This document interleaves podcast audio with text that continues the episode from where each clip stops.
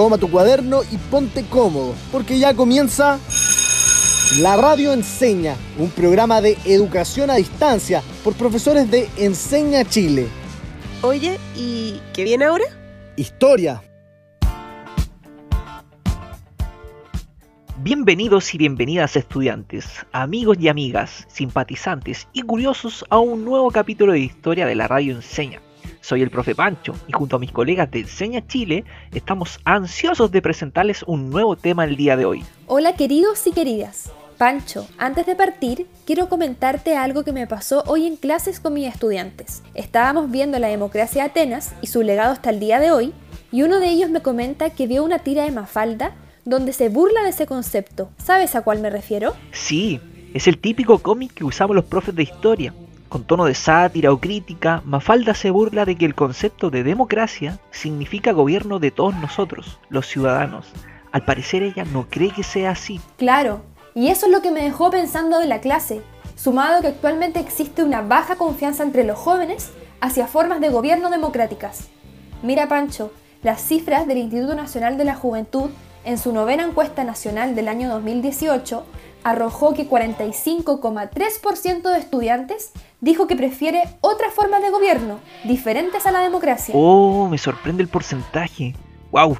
Bueno, la democracia puede sufrir muchas desconfianzas por parte de los ciudadanos, pero hasta ahora ha sido el único sistema donde podemos participar libremente y existe también un equilibrio entre los poderes del Estado, a diferencia de otras formas de gobierno. ¿Te imaginas lo que sería actualmente que una persona manejara todo en un país?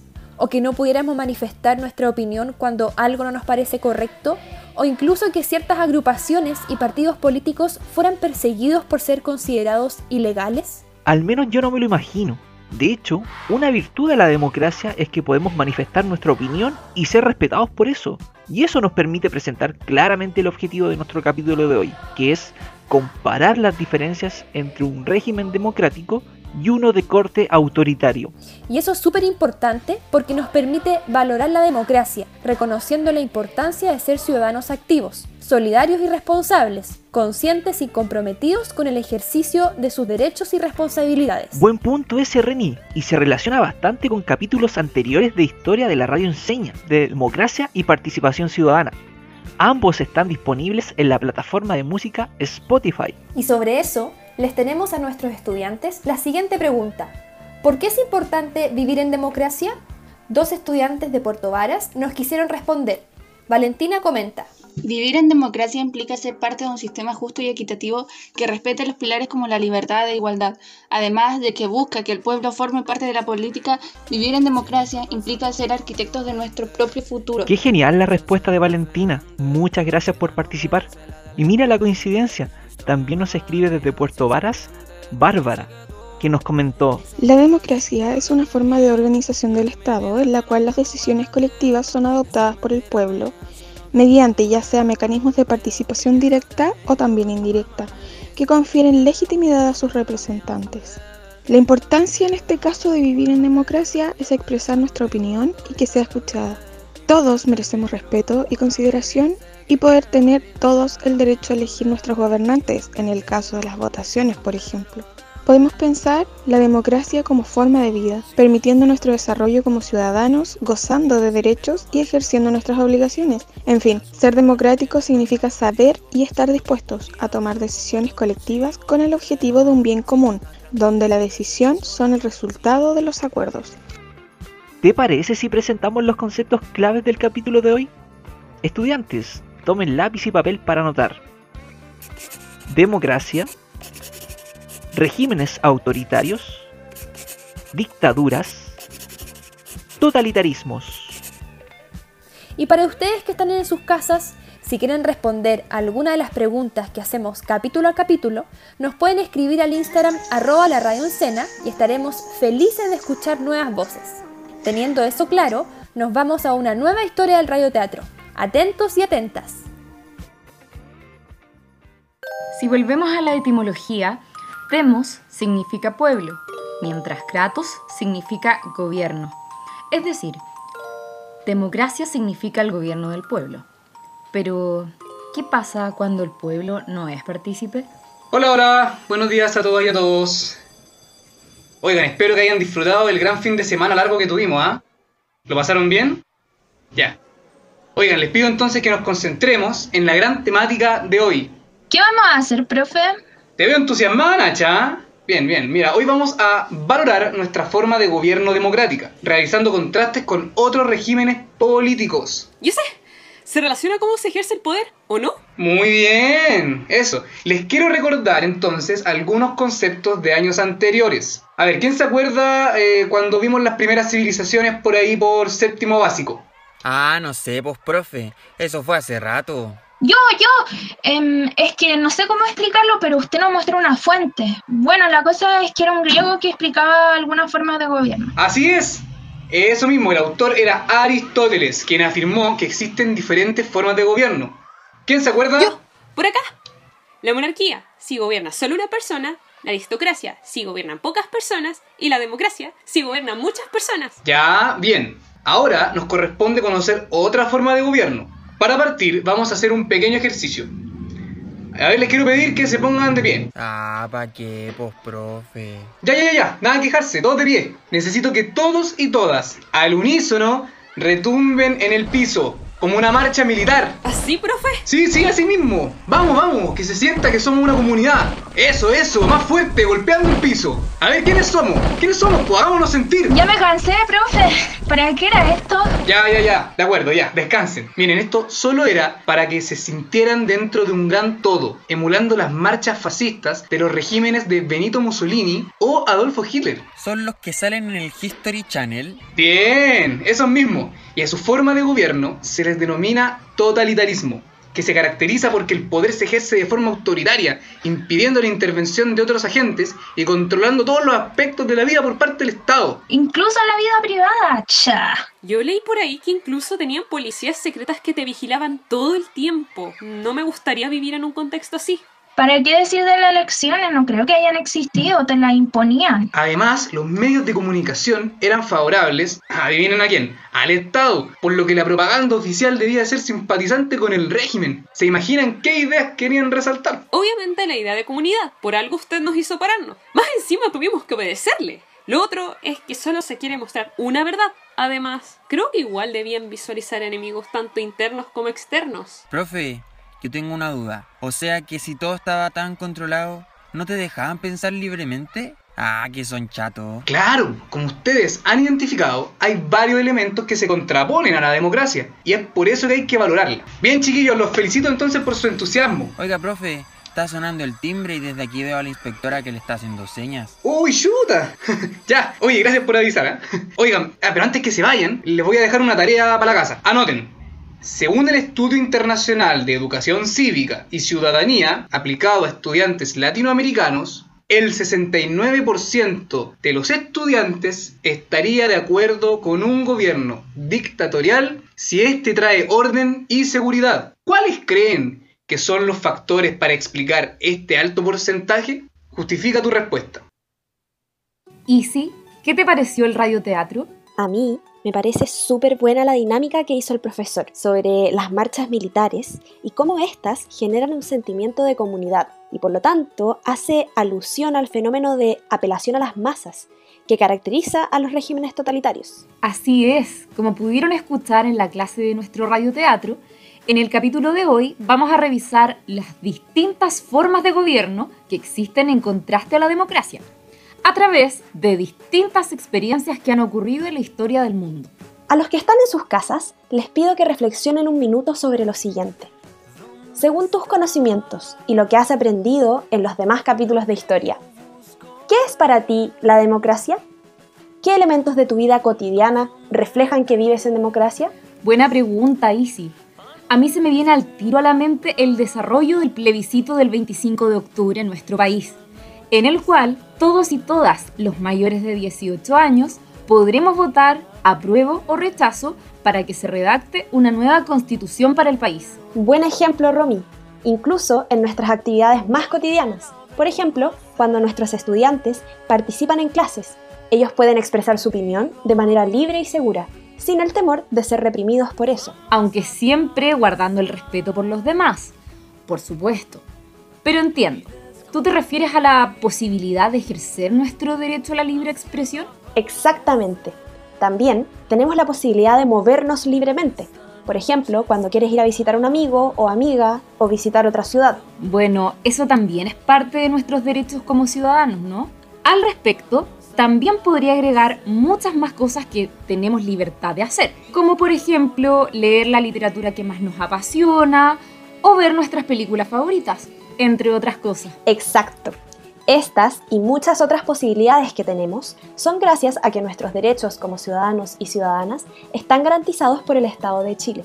Imagínense, profe Romy y estudiantes en sus casas. ¿Qué sentirían si es que en sus colegios no les permitieran hablar de ciertos temas? O de manera más radical, que usar las redes sociales estuviera prohibido. Uf, no sé qué complicado.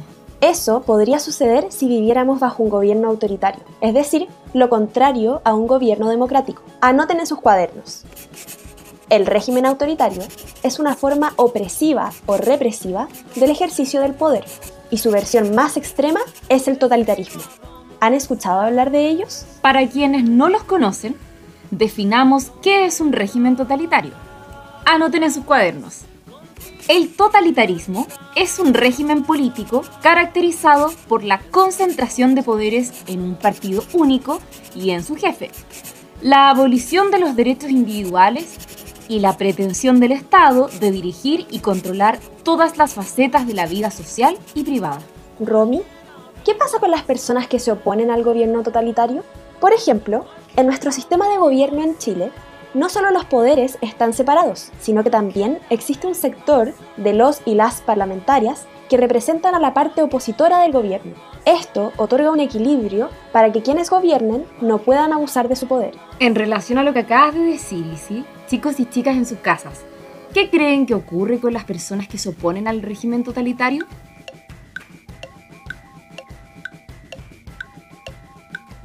Si crees que en un régimen totalitario la oposición está prohibida, estás en lo correcto. En este tipo de régimen, las personas que se oponen al partido gobernante sufren encarcelación, represión e incluso muerte. Precisamente a raíz de las atrocidades de esos gobiernos, se redactó una Declaración Universal de Derechos Humanos para que los estados se comprometieran a respetarla. Así es, el partido que gobierna controla toda la sociedad, desde lo que ves en la televisión, controlando los medios de comunicación, hasta limitando la elección de culto, es decir, de tu religión, e incluso de la forma en cómo te gustaría educar a tus hijos. Este tipo de régimen se caracteriza por poseer un líder fuerte y glorificado por la propaganda política. Si volvemos a la historia del radioteatro, se presentan dos ejemplos de este tipo de regímenes, el fascismo de Mussolini y el nazismo de Hitler. En ambos se realza la imagen de sus respectivos líderes. Muy cierto, Isi. Pero también hay otros ejemplos como el estalinismo en la Unión Soviética liderado por Joseph Stalin. Oye, Romy, pero me parece que los tres ejemplos que dimos, a pesar de ser regímenes totalitarios, no defendían las mismas ideas para gobernar. Y qué bueno que lo mencionas, Isi, porque el totalitarismo no es una ideología en sí, es una forma de gobernar pero en la que un solo partido político o ideología política gobierna toda la sociedad. Por eso no hay lugar para la oposición y este partido gobernante puede representar una ideología de izquierda o de derecha. Me queda clarísimo, Romy. Pero tengo una pregunta. ¿Podemos hablar de que en Chile, para el golpe de Estado de 1973, se instauró un régimen totalitario? Mm, no precisamente, Isi ya que lo que se instaló en Chile a partir de 1973 fue una dictadura militar, que aunque tiene puntos en común, no es lo mismo que un régimen totalitario. Esta diferencia es muy importante aclararla. Estudiantes en sus casas, anoten. La diferencia entre un totalitarismo y una dictadura está en quién concentra el poder. Por un lado, en las dictaduras autoritarias, el presidente o dictador es quien toma todas las decisiones de una sociedad. No así los totalitarismos, donde un partido político con una ideología marcada toma las decisiones, siendo una versión extrema del autoritarismo. Claro, en una dictadura también hay restricción de las libertades individuales y vulneración de los derechos humanos. Pero es posible que existan, por ejemplo, otros partidos políticos, aunque eso no quita que los partidos de oposición sufran persecución o represión. Entiendo, entiendo. Uf, easy. Tanto aprender de los totalitarismos me hace valorar aún más nuestra democracia. ¿No te pasa? Sí, Romy, y a veces no nos damos cuenta de los derechos que tenemos gracias a vivir en democracia y poder participar como ciudadanos y ciudadanas. Ya, chiquillos y chiquillas, ¿les parece nos vamos a una pausa y continuamos con la sala de profes? Me tinca. Vamos y volvemos.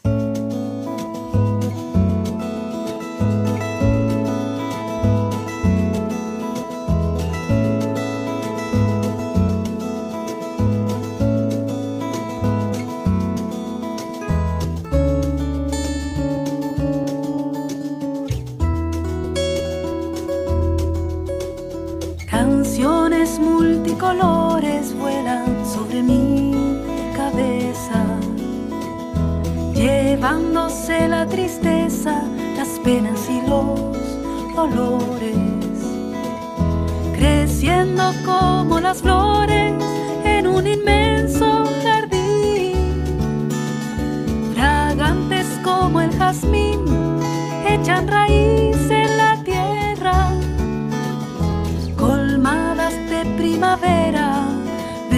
verde,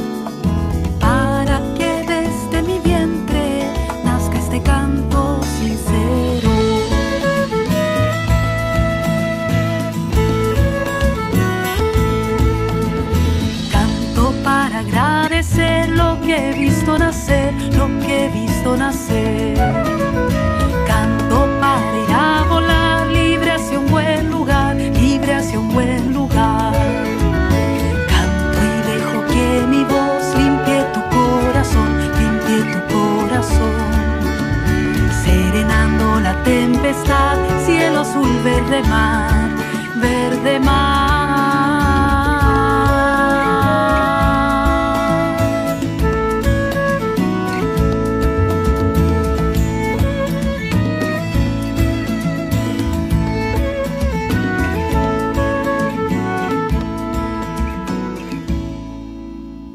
Canciones multicolores vuelan sobre mi cabeza.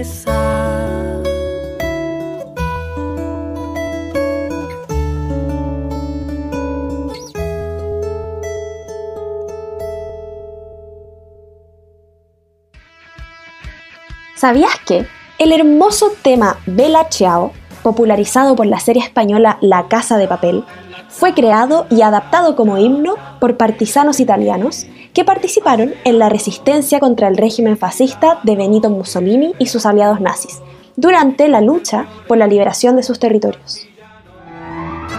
Bienvenidos y bienvenidas, queridos estudiantes, a nuestra sección La Sala de Profes, un espacio destinado a profundizar en los temas que nos convocan el día de hoy. Oigan, colegas, me quedé pensando en lo que dijo la profe Reni al principio del capítulo sobre la crisis de confianza entre los jóvenes respecto a la democracia. ¿Por qué creen que se da esto? Uh, qué buena pregunta, Isi. Justamente estuve leyendo la última encuesta que publicó el Instituto Nacional de la Juventud, Y un dato que me preocupa mucho señala que solo el 15,6% de los jóvenes en Chile se siente satisfecho con la democracia en el país. Exacto. Por ejemplo, la última encuesta CEP, realizada el año 2019, arrojó como resultado que la confianza hacia el Congreso cayó en un 3% y en los partidos políticos a un 2%. Esto nos deja ver que esa crisis de confianza está vinculada más a la clase política actual que al sistema democrático en sí. Estoy de acuerdo contigo, Romy. Por otro lado, los jóvenes sienten que las decisiones que se toman a nivel gubernamental no los afecta directamente, lo que se relaciona con lo que dice el Pancho sobre la insatisfacción de los jóvenes con el sistema democrático actual. Mm, muchas gracias por sus respuestas, profes. Nuestro país, dentro de su historia reciente, cuenta con la evidencia de una dictadura de tipo militar. En esta, el poder residía en una junta militar y el jefe de Estado era el jefe de las Fuerzas Armadas y estaba apoyado por el ejército. Nuestros padres, madres y abuelos vivieron una dictadura 17 años de su vida. 17 años es bastante tiempo, Isi, aunque también hay casos de dictaduras que han durado mucho más, como por ejemplo en el caso de Irán, donde hay una dictadura que lleva establecida 41 años. Específicamente, ellos viven en una teocracia, un tipo de dictadura que se rige por una religión en concreto y legislan en función de esta, reconociendo la soberanía a Dios, no a la ciudadanía. Claro, hay varios tipos de autoritarismos, como por ejemplo podrían ser los totalitarismos, las teocracias y las dictaduras militares. También recuerdo las dictaduras autoritarias, donde el gobierno lo compone una sola persona o una élite política. Uf, Ojalá no tuviéramos tantos ejemplos. Con tantos casos de dictaduras, yo me pregunto, ¿cómo las sociedades se reparan o se reconstruyen de algo así? Para el caso de las dictaduras, limita la vida de los ciudadanos, dejan víctimas y pasan a formar parte de la memoria colectiva de todas y todos. Es algo que definitivamente deja rastros. Por otro lado, Pancho, luego de experiencias totalitarias como el nazismo en Alemania, se hicieron distintas reparaciones a las víctimas de este régimen. Se destruyeron monumentos alusivos al nazismo y se sigue luchando contra el negacionismo que es la tendencia de poner en duda el genocidio nazi, que fue la aniquilación o exterminio sistemático de judíos y minorías a través de la educación a la población. Así, se busca garantizar que la verdad sobre la historia del nazismo no se pierda entre mentiras y rumores. Acá en nuestro país, con posterioridad a la dictadura militar, se han llevado a cabo medidas reparatorias con respecto a los crímenes hacia los derechos humanos ocurridos durante esa época, como pensiones de reparación, además de fondos para impulsar creaciones artísticas, memoriales, monolitos, entre otros. A mí me gustaría agregar que la educación es fundamental en esto. Tener claro que el respeto por los derechos humanos no debe ponerse en duda bajo ningún caso. Sí, Pancho, la reparación y la educación, sobre todo, son fundamentales para comprender que las dictaduras son un flagelo y un retroceso hacia el desarrollo de la vida en general. Por eso es tan importante cuidar nuestra democracia, identificando aquellos puntos donde más se vea debilitada, porque es ahí donde aparecen las dictaduras como una opción para resolver conflictos. Cierto, Romy. Deberíamos ser siempre capaces de dialogar y respetar las opiniones de los demás. Esa es la forma de vivir en una democracia saludable y resolver nuestros conflictos. Esto me recuerda aquella hermosa frase que se le atribuye al filósofo Voltaire, que resume un verdadero espíritu democrático. Y dice así, no comparto lo que piensas, pero daría mi vida para proteger tu derecho a expresarlo. Ay, qué buena frase, Romy. Yo les traigo una pregunta a nuestros estudiantes que nos escuchan desde sus casas. ¿Qué es lo que más aprecias de la democracia? Buenísima pregunta, Reni. Lamentablemente se nos acaba el tiempo, así que se las vamos a dejar como tarea para la casa. Y antes de despedirnos, colegas, me gustaría que dijeran la palabra con la que se quedan después de esta magnífica sala de profes. Yo me quedo con vida participativa. Yo me quedo con representatividad. Yo con democracia. Yo me quedo con memoria. Muchas gracias a todas y todos quienes nos acompañaron. Nos vamos derechito al Aprendemos Jugando. ¿Sabías que la figura del dictador está heredada de la República Romana? No obstante, en esa cultura no era un cargo que concediera poderes totalitarios, sino que era un cargo político que solo se aplicaba durante seis meses, en fuertes periodos de crisis. Y una vez terminada la crisis, el dictador entregaba su cargo al Senado y al pueblo de Roma. Bienvenidos queridos estudiantes a un nuevo juego en nuestra favorita y lúdica sección llamada Aprendemos jugando. Nuestro objetivo es que ustedes en sus casas puedan aprender de forma entretenida y que refuercen los contenidos que hemos tratado a lo largo del capítulo. Exacto, Romy. Estoy seguro que nuestros auditores nos han escuchado atentamente todo el capítulo y esta es la sección para ponernos a prueba. Pueden ir contestando las preguntas con nosotros y si llegan a equivocarse, este es el momento para corregirlos. De los errores se aprende, ¿o no? Toda la razón, qué sabio estás hoy, Pancho. Para el día de hoy les traemos un juego que teníamos algo votado. ¿Saben cuál puede ser? Mm, ¿Encuentra la palabra? No, Panchito, ese lo jugamos la semana pasada. Recuerda que en ese te va súper bien. El día de hoy jugaremos a... La ruleta de la verdad. Uy, Romy, pero qué antiguo ese juego. Me siento como usando Facebook en la era de Instagram o TikTok. Hace tanto que no lo jugamos que se me olvidaron las instrucciones. ¿Me las repites, porfa? Por supuesto. Atentos. Pancho y quienes nos escuchan en sus casas. En este juego haremos rodar la ruleta del saber y esta nos indicará una definición o concepto sobre la cual deberás responder si es verdadero o falso. Luego volveremos a girar la ruleta y nos indicarás la cantidad de puntos que ganarás si contestas correctamente. Uh, ya, ya, ya. Pero tengo una duda, Romy. ¿Qué pasa si contesto mal la pregunta? Si contestas mal, se restan los puntos en vez de sumarse. Ah, eso no me lo esperaba. Pero dale nomás, voy con todo. Buenísimo. Ya, Pancho, vamos por la primera pregunta. Uh, ya, démosle, vamos, vamos. Primera pregunta por 200 puntos. Ahora giramos la ruleta de nuevo para conocer la afirmación. No, qué nervio. La democracia es la forma de gobierno dependiente de la voluntad del pueblo. Ah, está fácil, por Romy. Verdadero. Correcto, Pancho. 200 puntos para ti. Continuemos con la pregunta. ¿Listo? A ver, a ver, a ver, a ver, a ver. ¿Qué me tocará? Uh, uh, para, para. No, ay. Uh. Pucha, Pancho. Se te viene una pregunta un poco más difícil, por 500 puntos. Recuerda que si la tienes mala, se te resta ese puntaje. Veamos qué te toca responder ahora. No, qué terrible. Ya, a ver. Las dictaduras y los totalitarismos son sinónimos. Uh, esto, recuerdo que nos dijeron que lo anotáramos en el cuaderno. Mm, es falso. Correcto, Pancho. Felicitaciones. Las dictaduras y los totalitarismos no son lo mismo. En las dictaduras, el poder se concentra en el dictador, que toma todas las decisiones. En cambio, los totalitarismos concentran su poder en un partido político o ideología. Vamos, vamos, vamos. Una fácil, una fácil. Por favor, por favor. Ya, Pancho, por 500 puntos. Yo sé que esta materia la manejas, no te confundas. ¿Qué te saldrá?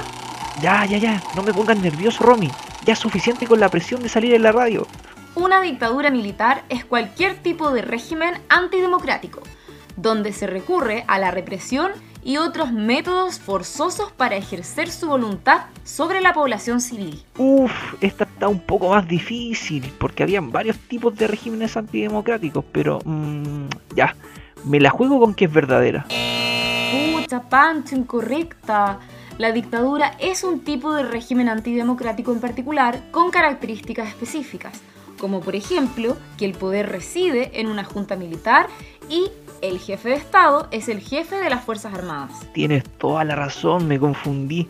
Recuerda que lo importante es participar y aprender de nuestros errores. Si ustedes en sus casas también se confundieron, este es el momento para corregir sus respuestas. Pasemos a la cuarta y última definición. Veamos por cuántos puntos. No, última pregunta, no, que fue. Chuta, quería seguir jugando. Por 500 puntos más. Recuerda que llevas en total 200 puntos. Vamos por la última. El totalitarismo es un régimen de gobierno en el que un único partido político gobierna con un poder absoluto. Esta sí que sí, es verdadera. ¡Excelente, Pancho! ¡Correcta! En total tuviste 700 puntos. Súper bien. ¿Viste que una incorrecta no fue nada? Sí, es verdad, qué bacán. Me gustaría saber cómo le fue a aquellas personas que nos escuchan en sus casas. Podría ser que este juego se convierta en uno de mis favoritos. Un aplauso para todos y todas por haber participado. Y a ti, Pancho, por tu entusiasmo y buena disposición al jugar. Nos vemos en un futuro Aprendemos Jugando. Atentos a nuevas sorpresas. Hoy, la profe recomienda la película La Ola, que muestra lo fácil que es caer bajo la figura de un líder totalitario y un régimen fascista. Esta película está basada en hechos reales, inspirados en un experimento social llamado La Tercera Ola, que el profesor de historia Ron Jones aplicó en sus estudiantes durante una asignatura dedicada a estudiar los impactos de la Alemania nazi. Oye, qué gran dato en la sección La Profe recomienda. Sí, cierto, gran película. ¿La han visto con tus estudiantes? Sí, y adivina, también los hice pararse para marchar militarmente. No te creo, qué buena. ¿Y cómo se sintieron? Fue un éxtasis, mucha energía, pero nos vino a retar la inspectora, ya que se generó mucho ruido. Hasta ahí nomás llegaron, pero bueno, Espero que haya generado un aprendizaje significativo, tal como esperamos con nuestros auditores. Totalmente. Y la comparación entre las formas de gobierno que vimos hoy es clave para valorar la vida en democracia, donde prima el diálogo y el pluralismo. Es cierto, y aprovechemos la instancia para que nuestros estudiantes y sus familias vuelvan a escucharnos, ya sea este u otros capítulos que se relacionan, tales como democracia y participación ciudadana 1 y 2, utilizando la aplicación de música Spotify. Y si quieren profundizar en los conceptos que trabajamos hoy, los invitamos a practicar utilizando el texto del estudiante de segundo medio, al cual pueden acceder en la página www.aprendoenlinea.cl y desarrollar las actividades que aparecen entre las páginas 45 y 47. Y antes de despedirnos, quiero animar a nuestros estudiantes a que terminen el año de la mejor forma posible. Ciertamente ha sido un año distinto, no exento de desafíos y dificultades, pero les invito a verlo de forma positiva, ya que hemos podido, por ejemplo, compartir más tiempo en familia. Así es, y con la llegada de la primavera, un nuevo ciclo comienza, que al menos todo se ve más colorido y nos llena de esperanza para el futuro. Por mientras, a seguir respetando las medidas preventivas. Me despido, un abrazo gigante. Espérame Pancho, les esperamos en nuestro próximo capítulo y sigan sintonizando nuestras clases de historia y también las demás asignaturas de la radio enseña, que están motivadísimas. Y ahora sí, hasta la próxima. Termina la clase y parte el recreo. Descansa. Nos encontramos mañana a esta misma hora en la radio enseña.